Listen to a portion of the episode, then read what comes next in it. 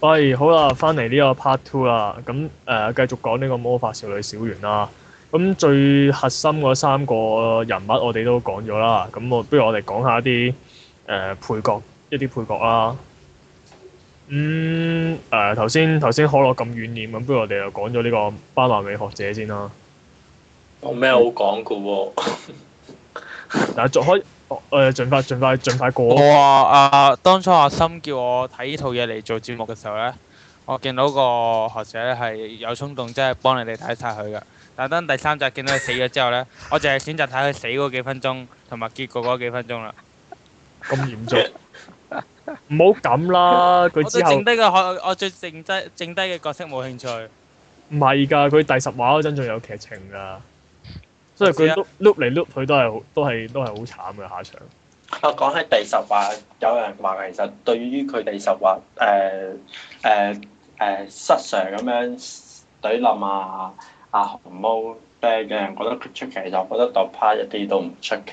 我覺得阿嫲咪係似一個咁嘅人，你哦其實佢佢係一個好慌張嘅人嚟㗎，係啊！係啲愛心軟弱嗰啲嚟嘅，佢係。佢佢係咁啊，佢由一開始都係逞強啫嘛。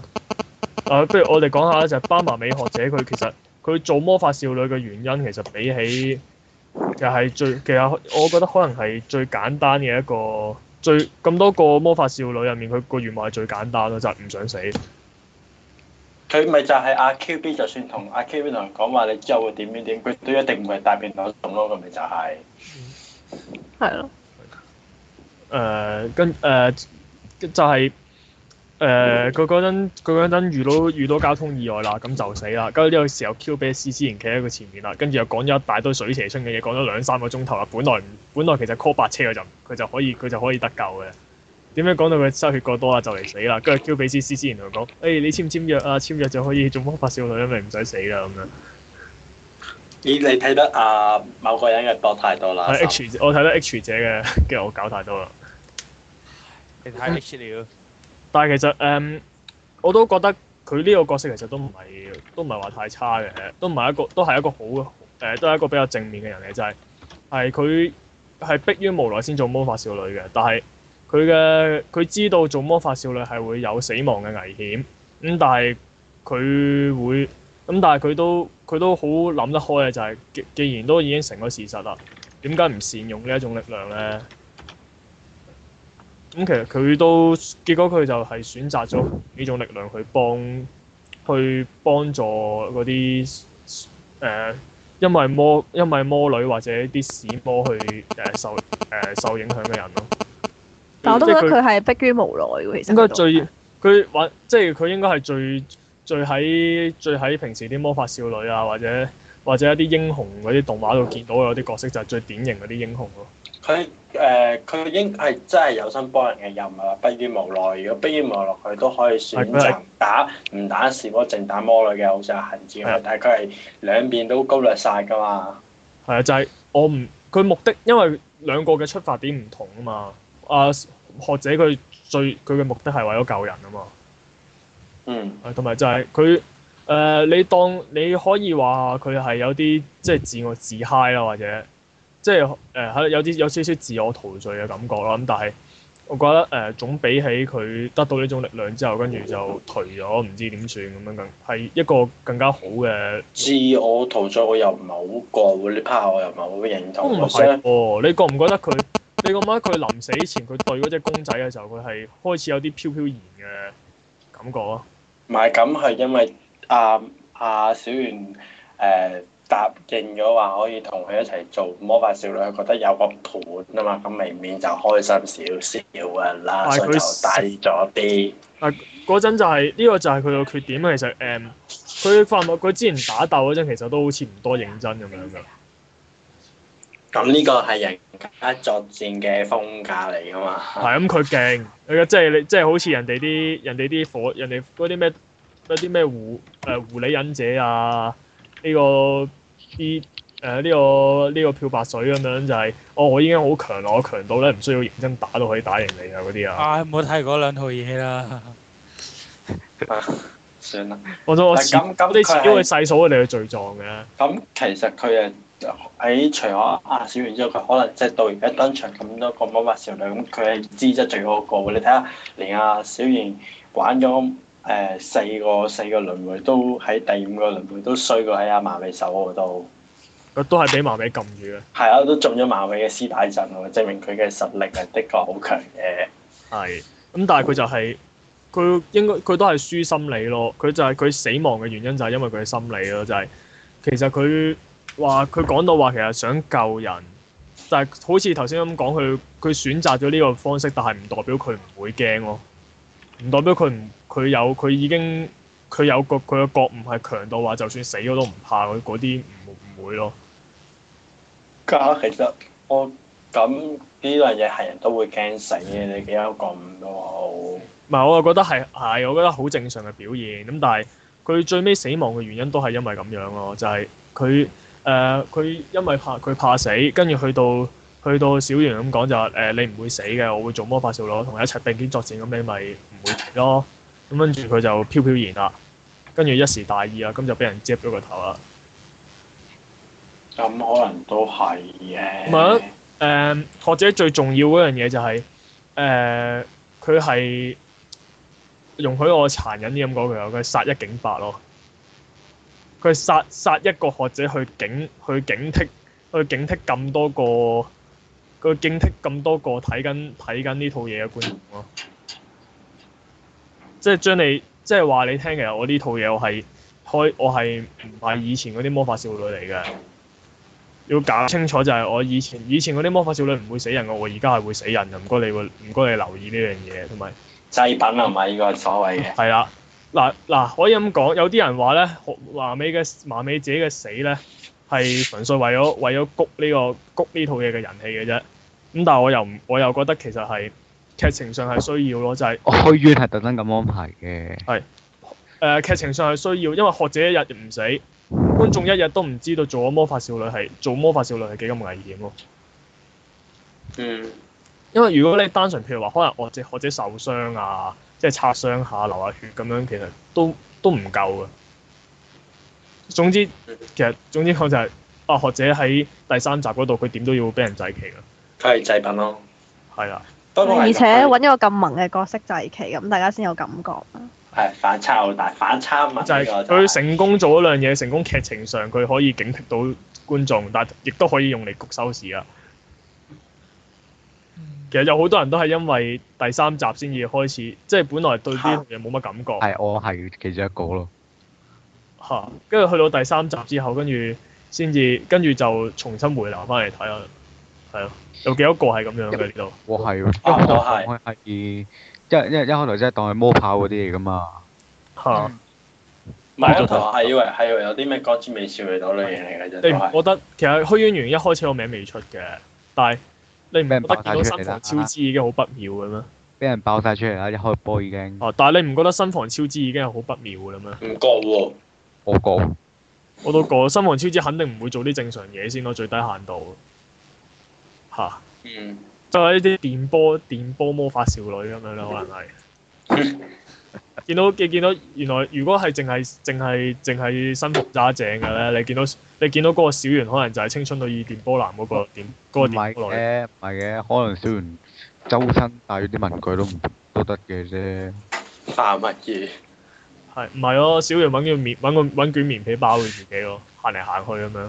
套即係同套嘢 Q 比定契又話想要一張可以永世都唔使洗洗嘅棉被啊咁啊。要張絨要張絨質嘅棉被，唔該。叫救命！講翻麻尾先啦，唉，係冇咁快講下虛住。咁你其實你頭先話佢驚死，所以咩？其實又唔係嘅，啊佢誒個人都誒 O K，因為佢都之前有提過啊，小圓同佢哋講話誒許願要好慎重下佢先出，咁咪就好似佢而家咁樣噶 嘛。佢係擔演一個指導嘅角色，即係好似 RPG 嗰啲 NPC 咁樣咧，即係教你啊，即係教你點出招啊，即係呢啲世界觀設定啊咁唔樣。係，我覺得講到尾佢都係個普通人咯，佢真係一個好普通嘅人。好好好奇啊！我即係我講緊，如果佢喺成套嘢嘅作用嘅就係、誒、指導教官嗰啲 NPC 咧，即係教下你嗱呢粒嘢咧就係乜乜乜乜可以用嚟變身嘅，跟住諗呢呢招咧係點樣出嘅，消耗幾多 M P 咁樣，跟住你明唔明啊？需唔需要再做一次俾你睇咧？唔知 啊，因為我覺得佢普通係因為嗱，佢一開頭做魔法少女個願望已經係係即係求生本能，好多人都係咁樣。如果有個人就係死，有個人係咯都係咁樣選擇。咁佢最後譬如佢話佢中間好好人，咁呢啲都好普，好似一個普通前輩對一個後輩咁樣啦。咁到佢最後佢話覺得好孤獨，咁其實我覺得呢個都係可以理解咯，因為即係如果佢一個人做呢個咁樣嘅魔法少女，咁其實要覺得孤獨咁，想揾呢個人陪都好正常。同埋所以我覺得由指始至終佢梗係真係好普通啊佢。導誒指我導推 啊，誒佢係負責指導後輩，指導完畢就 O K 啦，可以寫。但係佢萌嘅指數係 max 咗咯，呢個係佢唯一唔普通嘅地方。係個頭係佢唔普通嘅地方。黑佢個頭令佢萌咗，係 嘛？佢個毛頭令佢萌咗。冇求學者，但但係佢意志方面的確係全部人最低嗰個嚟嘅係啊！你睇下喎。佢佢佢第第十集，佢第十集第三位啊定係第四最位？啊最容易崩潰嘅一個人啊！紅毛都未崩，佢已經崩咗咯喎。係 佢冇乜嘢得着咯，其實係因為我覺得。嗯，其實佢佢係一個最佢係最早做魔法少女，亦都係最最普通嗰個咯，即係心我覺得心心理最心薄理嗰個。心理質素上最普通嘅一個咯，最容易被動搖嘅一個咯。咁其實我覺得佢某程度上係同我哋講，呢個正正常常嘅人，我一做咗呢啲得到呢啲力量出去打嘅時候，其實正常會點咧？就唔即係好係似咪個個即係係咪個個都係話我要拯救世界？好啊，你估個個你估個個都好似九日嗰個男主角咁咧？唉，即係九日啊！講起真係嘆氣喎，真係嗰套嘢。唔係，我覺得佢哋幾好笑。啊，係係唔咁好岔開話題先，我哋轉下一個啦，要。好啊好啊，咁你係七咁爺你想講講完啊埋咪講翻第二個配角啦 s a 又係 s a 其實之前啊，頭先嗰個其嗰個實已經啊講過啦，，呢條友係抵死噶嘛，佢佢喺呢一個 loop，入佢喺我哋而家呢一個作品嘅 loop 入面，誒，你頭先啊嗌你先，我唔記得頭先講嘢嗰個係可樂定係邊個啦？係阿森啊，阿心係係啦，阿森啊。誒，你之前話阿阿阿何仔有少少係作狀咧，話做英雄嗰種自 high feel。其實呢樣嘢其實阿 s a 先真係，你睇佢做完魔女之後咧，佢講到好了不起喎，又話咩成個誒呢個市政嘅。係嘅嘅和平就靠我守護咧，其實佢係自嗨中嘅人，嗨得好緊要喎，佢嚟個或者咧。係哦我覺得佢係自己呃自己啫，即係佢想隱藏咗。因為如果佢唔揾咗咁嘅理由同自己講，咁其實真係變咗佢成件事都係為咗左手軍係私心咯。佢只係想掩蓋自己嘅私心，所以佢揾啲大條嘅理由塞住自己呃自己咁樣啫嘛。因為其實佢講到最尾，佢點解最尾會咁崩壞咁樣黑化咧？佢講到最尾都係唔肯去承認自己佢幫阿左手哥係為係為咗私心咯。即係佢明明有私心，如果佢要承認有自己有私心，佢即刻同阿同阿邊個搶嘅話，其實阿 s a k a 係絕對係搶得贏嘅，但係佢又明明自己有私心又唔認，你就係好自欺人咯，就係上次我講咗。係佢點解就係咯？誒講得好啊，就係點解綠毛去到同阿經同阿嗰個阿經界即係阿右阿左手哥表白咧？點解佢都唔做嘢？就係、如果佢做咗，即係代表承認佢幫左手哥係係出於出於佢自己想想阿、左手哥中意佢嗰種嗰種事呢個事實咯，其實所以佢佢就唔去咯。同埋其實都睇得出佢個心其實係幾醜惡下，咁啊佢變完魔之後咧，佢啲屎魔個樣其實有啲係好似綠誒綠毛噶嘛，佢係係整死咗一隻屎魔噶嘛，因為嗰啲屎魔個樣係好似阿綠毛，證明佢個人其實係前面真係真係好憎綠毛咁樣死。係，但係嗯點講？誒、我又覺得佢誒、即係阿綠毛綠毛，佢話佢聽佢中意學姐之後，佢有呢個反應係理所當然嘅。我啊，有百合啊，阿嗯阿綠阿毛綠阿綠毛講話中意經界之後，佢有呢個反應係理所當然嘅，即係憎佢。但係問題點樣處理呢一個情緒咧？係係要諗噶嘛，但係薩一卡係選擇咗唔處理咯，將佢掟埋一邊咯，或者自同埋誒最最尾就直頭自暴自棄咯。嗯就係佢佢同佢同杏子最唔同嘅地方就係杏子係佢會自己去揾到一個去處理自己負面情緒嘅方法，哪怕嗰個方法係正確定唔正確都好，佢都可以揾個方法去疏導咗自己呢個唔好嘅感覺。但係佢唔佢唔會咯，佢只係會將所有嘢全部收晒喺心裏面咯。嗯，但係其實佢誒、其實阿薩一卡其實佢結局都幾奇怪，佢都睇到其實佢哋阿經界有私心啦，但係佢到最尾都仲係雖然話誒，其實我聽到佢嘅演奏嗰次，其實都好心做啊！呢條友真係到 到最後嘅最後，佢啊都依然係好好自欺欺人嘅喎。誒、係啊，係凌希你講啊，冇啊，我我認同啊，所以我覺得佢幾可憐咯，個角色就係。係嗯。如即係如果冇魔法少女嘅話咧，其實佢佢如果冇魔法少女呢個設定，佢就係、佢應該係好一如以往咁去諗辦法去爭取呢個左手哥嘅好感度啦。唔係，同埋佢都係佢都其實係想貫徹翻佢人魚機嗰、個嗰、個設定啫，係。係咯。徒勞無功嘅做好事，最後都係揼唔到啲乜嘢。最尾就化化為泡沫咯。但係其實咁你講翻人魚機咁，其實人魚機本身自己都真係中意個王子噶嘛，但係佢最後都都係唔承認自己嘅心情，都係揀咗自己變泡沫。佢係咪佢好似唔承認自己中意佢喎？佢係啞咗啊嘛，佢變即係佢後尾又啞咗，佢又佢唔講得嘢啊嘛。咁之後佢見住嗰個王子同第二個女人結婚，咁佢冇冇得嘢冇嘢即可以係做啊睇住自己病 NTR 咗都唔出聲。係咯。出唔到。人魚機差咁多，其實佢揾下人魚機同埋沙架比，其實其實 Sayaka 唔係 Sayaka 咁適合嘅，我覺得。你啱啊，Sayaka 係有得選擇㗎。係咯，其實至少佢啊人魚機係冇得揀噶嘛，當時嘅情況。哪怕佢已經佢嗰陣已經做咗魔法少女，佢都有得選擇，就係、佢對呢件事嘅心態上佢有得選擇。嗯。又或者佢其實佢行佢行為上都有得選擇，就係、你唔理，就係、你去去爭取自己嘅幸福，去爭取啊經界翻嚟，但係最尾佢就係唔做呢樣嘢咯。嗯。因為佢唔想承認自己中意左手歌，佢要自己好似好無私，我係好無私佢嘅，我唔會有私心嘅。小佢同小圓小圓嗰種就係我真係無私。佢佢嗰種係真正嘅無私，無私到有啲唔合常理嘅。但係咧，薩一卡嗰種就係佢扮到好無私，但係其實佢自己根本説穿了，佢自己都係為咗佢自己咯。但我覺得係我哋現今社會唔少人都係呢種心態㗎啦。係啊，所以誒薩薩一卡呢個人係好可能隨街都會撞到嘅咯。係咯，正如正如上到 part 你都話投咗啲集數係好現實嘅，就係咁解咯。即係佢嗰啲人嘅性格，現實中係會揾得到噶嘛。嗯，嗯，係啊。其實不如我哋即係都 move 落去下一個角色，其實杏子都係一個好真實嘅人啦。嗯，係咯，好中意佢啊，蘋果妹。其實之前都大概都講過佢咩身世啦，我哋都快，我哋講快啲咁，我哋快，我哋都快啲咁去咗佢就係、誒點樣講？但係佢都係嗰句咯，佢自爆嗰下我都係有啲拗頭咯。唔百係，合我覺得都嘅愛嚟，係，我覺得係自暴自棄咯。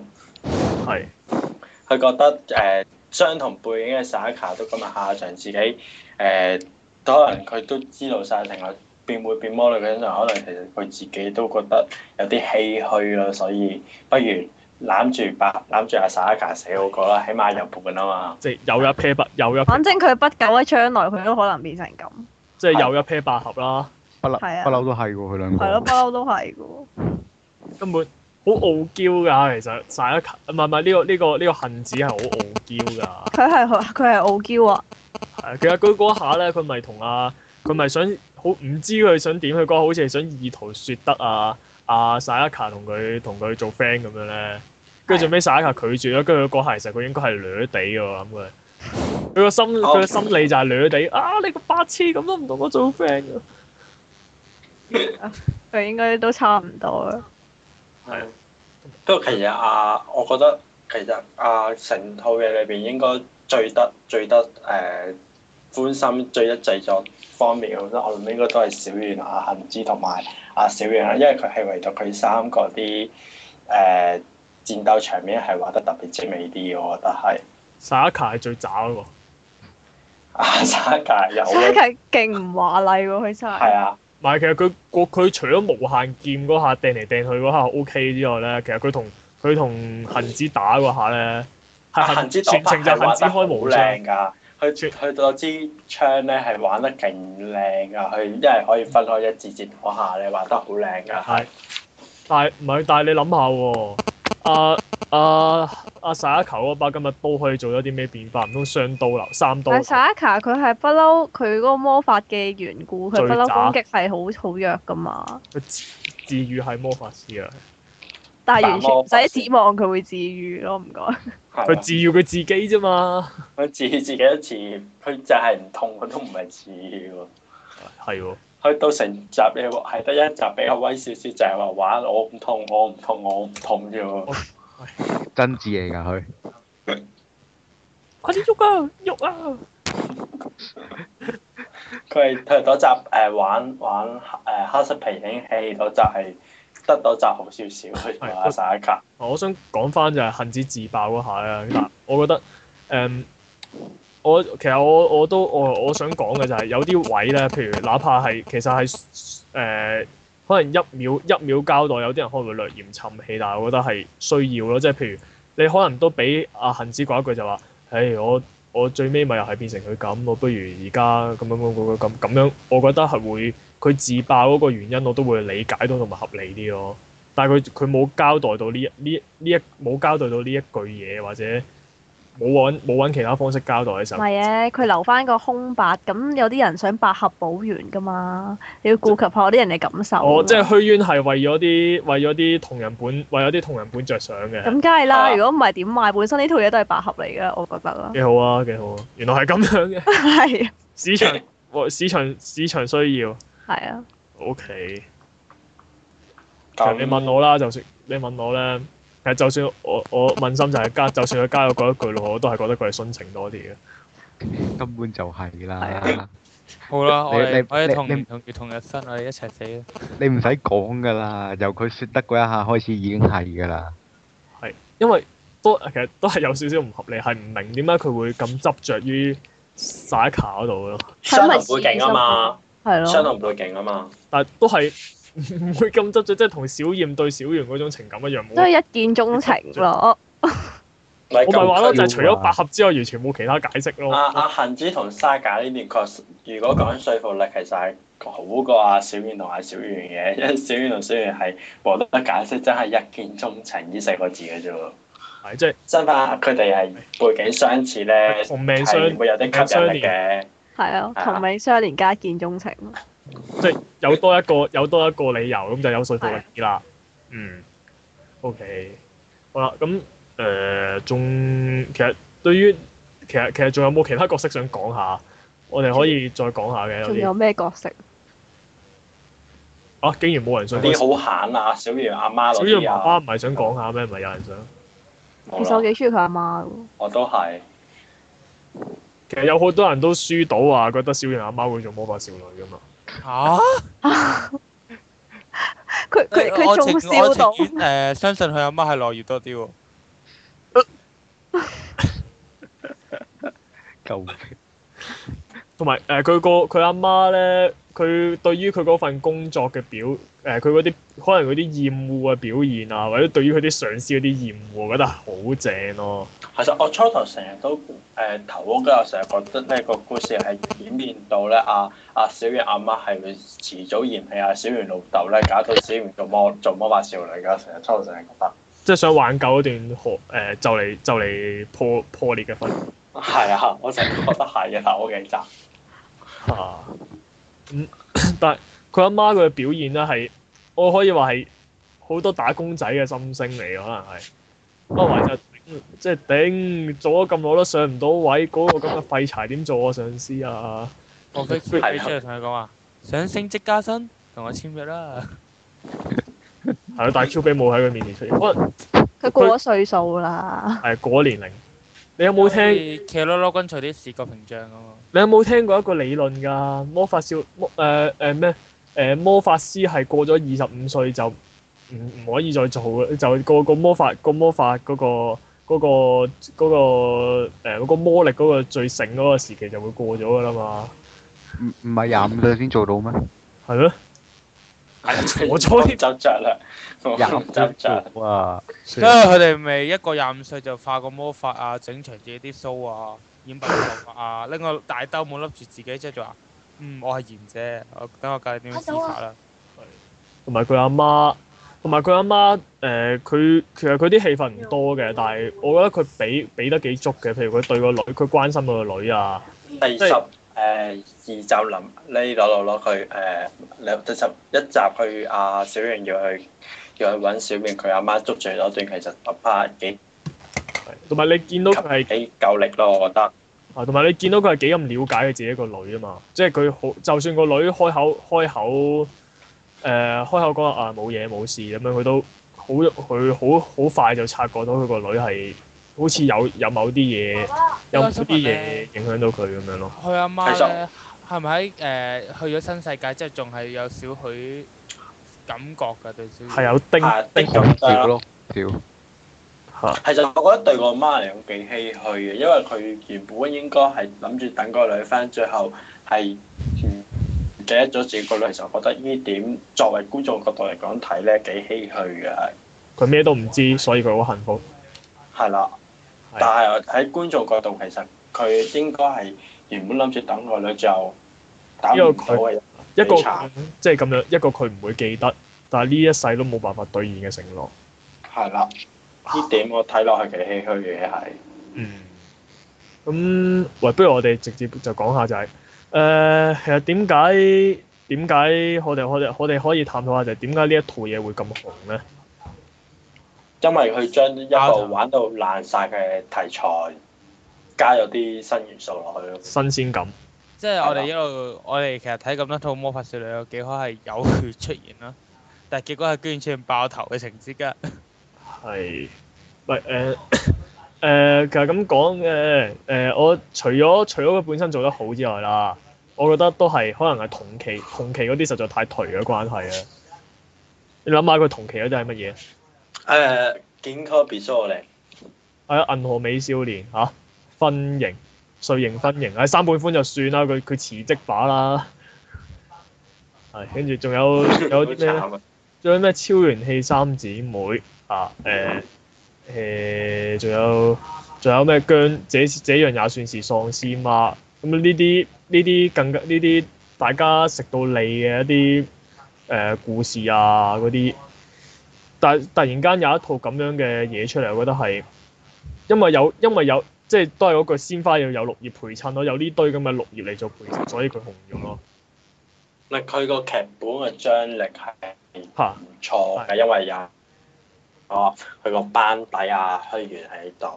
佢本身都係 O K 咁，但係誒、呃如果你話同埋佢識同埋佢最聰明就係選擇咗用魔法少女，選擇咗用魔法少女做主題咯。你諗下，如果呢個古仔唔係魔法少女咧，如果係可能係少年漫畫嘅打鬥啊，基本上可能係一套死囚樂園嚟嘅啫喎，或者一套或者一套係黑暗風，可能啲人會讚個古仔，但係唔會係咁受歡迎咯。嗯，係啦，就係因為魔法少女就係、誒、虛淵源就係佢可能選擇魔法少女嘅樣，就係、選魔法少女不嬲都向來俾人嘅感覺就好光明，好充滿希望，就係、每集打一隻怪，嘻嘻哈哈咁樣，跟住同啲淫獸誒、呃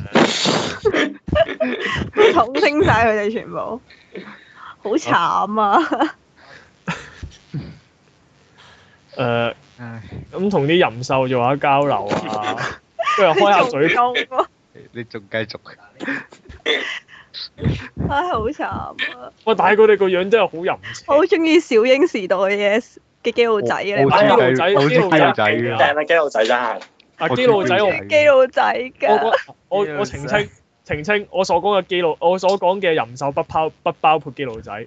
基佬比羅斯啊，嗯係咁唔包括我啊，嚇，跟住最尾就開下嘴炮去說服個說服個大佬啊，跟住個大佬啊，我我俾你咁化咗啦，我唔會再咁做啦，我要做重新做人啊，嗰啲咁嘅死人嘢。即係我突然間諗到蒙哥拿喺度氹小狼去簽契啊！唉放心啦，唔會有啲咁嘅事嘅。啊，蒙哥拿係咪淫獸咧？就算唔算蒙哥蘭唔係啦，擺唔明就係。係啊一個啦，工具，一個好好用嘅工具。係咯，係係一嚿公望哥佢時光機嚟啫嘛。就係咁咯，就係、我講嘅就係、誒、魔法少女一開一開頭俾人嗰種感覺咧，阿虛遠就捉緊咗呢樣嘢就就用翻佢平時做開嘅嘢就用嚟雷你咯。嗯。你諗下第三集有幾多個我相信有好多人都想打爆我 mon 嘅。我唔係喎，頭一集睇得好開心喎。阿啊元首，我心阿諗，元哇！首，終於有新嘢睇啦，我心諗。你睇元首幾憤怒？你睇唔睇到？喺 YouTube 嗰度。唉， 好元無首聊除嘢啊都嗰個滯嘢。係我上次就係因為佢玩對比咁刺激啲人 high 啊嘛，咪睇咯。即嗯係俾俾佢 M 到，俾佢 M 到有有快感啊！所以又睇而落。且有啲人需要獵奇啊嘛，你唔獵啲係啊人睇我哦但係啊。講真，佢最叻你嗰樣皮嘢到咧啊！嚇，佢最叻嗰樣嘢咧就係佢佢嘅獵奇咧，唔係唔係唔係血唔係賣血腥咯，佢係賣嗰種可能嗰啲不安啊、好詭異嗰啲感覺，我覺得係呢啲先係佢真正獵。啊，去到去到集誒、因為個場景問題，佢個場景打阿阿夏洛蒂嗰集係好童話 feel 噶嘛，佢係但啊，係佢做啲咁獵奇嘅嘢有對比啊嘛。係你諗下啊嗯，啊學者俾人咬甩個頭嗰下，其實唔係好唔係好多血，唔係好核突嘅啫。但係就係因為一隻好似麥當勞叔叔咁嘅嘢咬住阿學者，跟住又加埋一個咁色彩繽紛、咁粉咁粉紅嘅背景咧，就令到你就令到就令到你精神獵奇啦。其實同埋同埋阿小圓同阿沙칸佢嗰個 佢嗰個驚嚇嘢好鬼正啊！哦，佢兩個攬埋一齊嗰個驚嚇嘢，我諗翻起都覺得好好笑。或者呢啲就係獵奇愛好者嘅感想，原來係咁嘅。喂所以就你講咁起講紅咯。你講起講網，我諗起阿 Q 比係即係話你兩個快啲同我簽約啦！即係去到呢啲咁嘅咁嘅時機，佢都仲係唔唔放棄去唔係因為硬更加銷更加證明阿 Q 比係真係講理智嘅咯。一般人佢都其實佢都知道有感性啲，都知道我始終佢兩個覺得佢當時係係嚇到呆咗，根本俾唔到反應。但係阿阿 Q 比就係講理智，覺得喂呢、個咪好機會叫佢哋簽約哦咯。我覺得只能夠證明 Q 比係一個好係一個出色嘅 sales。誒、我始終都係傾向佢，只不過係一個即係類似 MSM 咪有啲機械人咁噶嘛。嚇，即係你同佢講某啲 keyword，佢就會俾啲咩反應。俾啲反應你咁樣。冇錯啦， OK，之後你呆咗，佢就咁係叫你簽約。成個 setting 係佢特登 set 到咁得意咁樣，埋你女仔身邊，之後就氹你簽約，即係絕望啊！吞咗一啲，拎咗一個能量之後就揾下一個。即咁係啊樣咯其實我諗緊咧，點解一定要去揾少女咧？佢佢講都話話少女嗰個最大啊心波動最大啊嘛。係咩？我覺得少男嘅波動都好大。你諗下，假如你開假多如佢揾套咗喂你諗下先，你諗下先，成套嘢係寫住魔法少男、小魚魔力，之哇後嘔啊見到一嘔堆少男嘅 BL 物語。啊嘔啊！咁啊即係即係喂喂佢冇啊！直太全部更加爆咯，咪即係沙卡就係啊啊喂開唔多係套啦，喂，如果係咁嘅，應該係魔法少男上條魔力啦。唔係我唔係你諗下，如果如果啊，如果定真志做咗魔法少女，個嗰個收成一定係好好嘅咯。你你寫信俾許願咯，係咯，佢話上我咗第整二咗套季㗎嘛。男出嚟啊！但係好似我哋再講下佢，好似仲有後續嘅喎。佢諗住整日常篇，我好驚喎而家。佢佢做咗套漫畫㗎，佢而家都。唔係啊，即係阿阿新房話啊嘛，佢想佢想整個魔法少女小型嘅日常篇啊嘛，係咪係啊 Q 比嘅日常啊？Q B 式嘅日常，頂唔係啩？係啊，佢話想做第二季日第二季日常篇啊嘛。係係咪好似而家嗰套日常咁日常？ Q B 點樣？Q B 點樣 Q 入 B 嘅日常啊，係佢啊，係咪翻到工之後，之後就俾一個大隻啲嘅 Q B 話：，喂，你今個月啲 quota 唔夠喎，啊，唔係啊，其實其實如果係咁樣咧，誒、舊世界嘅 QB，因為阿小圓去個院咧，我諗佢一翻入公司即刻俾人炒咗啦。已經有冇搞錯啊？有冇搞錯啊？咁嘅願望你都俾咁都其俾實我啊我覺得批過？誒 à, Q 比係完全冇立場，係其實即係都係嗰個理論啦，佢一個搜尋機嚟嘅啫嘛。即係例如你八達通咁，唔你到佢你四你其實一許咗願之後就唔到佢 say no 噶啦，一定要幫你啲你你八達通嗰張卡夠錢嘅話，咁你咪買到嗰樣嘢咯。你部機冇理由話我唔中意你啊，我唔嘔俾你啊。即係我係我係唔幫你，我係唔唔過你張八達通啊！你吹啊咁樣，係咯，佢冇佢冇咁會有呢個反應。係咯，佢咁係一部自動售賣機嚟啫嘛。嗯，同埋係咯，好似話漫畫版有個魔法少女小愛啊，係咪叫？係啊係啊係係啊，啊係啊，但係嗰個係完全唔關事唔喎，關事㗎，嚇、只係話同一個世界嗰觀。啲派新作嚟㗎。冇乜冇乜關聯，即係純粹係攞人攞人哋個名出嚟。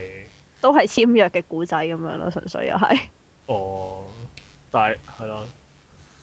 咁總之就嚇咁總之有呢一套嘢，如果未睇過嘅人啦，我覺得如果你係作為一個 A.C.G 愛好者，我覺得你點都要睇一睇咯呢套嘢。嗯，即係你你我就好似 Eva 嗰啲咁樣，你唔睇你會你對你會俾人笑咯，我會覺得。 佢又冇啊得得得佢略為係咪嚴重嗰啲我咁樣講咁樣形容？係啊嚴重咗少少嘅。係啊，但係我覺得誒，佢、的確係好，佢的確係好出色嘅。佢樣樣嘢都計計到，樣嘢都計到盡咁樣係咯，嚇。嗯咁係咯，其實同埋佢係咯，佢佢其實個古仔佢最最好嗰樣最叻嗰樣嘢就係佢佢滿足市場需要，但係佢冇因為為咗為咗個市場而去崩壞自己嘅劇情咯。嗯，嗯，即係依家好興啊嘛。有有自己風格嘅商業片咯即。係依家好興啊嘛！我又攞水到做例子啊！你諗下 Double O 第二季點解會變成咁啊？佢本來都唔，佢本來個劇本都唔係咁寫㗎。切好好清好清港誒港漫嘅絕技啊！咩啊？啲人話佢嗰招量子化十足十港漫嘅，唔知咩嗰啲咩肌肉佬大技。係啊，劇劇場版同第二季都係啦。咁佢第二季同都唔係咁寫嘅本來。佢本來點寫？結果因為個市場，因為佢咁樣寫個市場唔收得，所以先至焗住改劇本啫嘛。即係好似話冇事到無啦啦出翻嚟咁樣。嚇、但係虛淵虛淵就係咁樣，虛淵就係佢能夠兩樣嘢做到協調咯，呢樣係佢最犀利嘅地方。虛淵同新房，嗯，咁喂，不如我哋呢一集嚟到呢度先啦。好啊好，啦，啊，喂，咁假如大家對魔誒、魔法少女小圓有任何嘅意見咁，歡迎喺呢、個用任何嘅方法去同我哋誒、討論一下啊。嗯，咁今集就嚟到呢度啦。嗯，拜啊拜。下晝玩會知啦。啊，快啲同我簽約啦！黐線啊！沙拉吧，沙拉吧。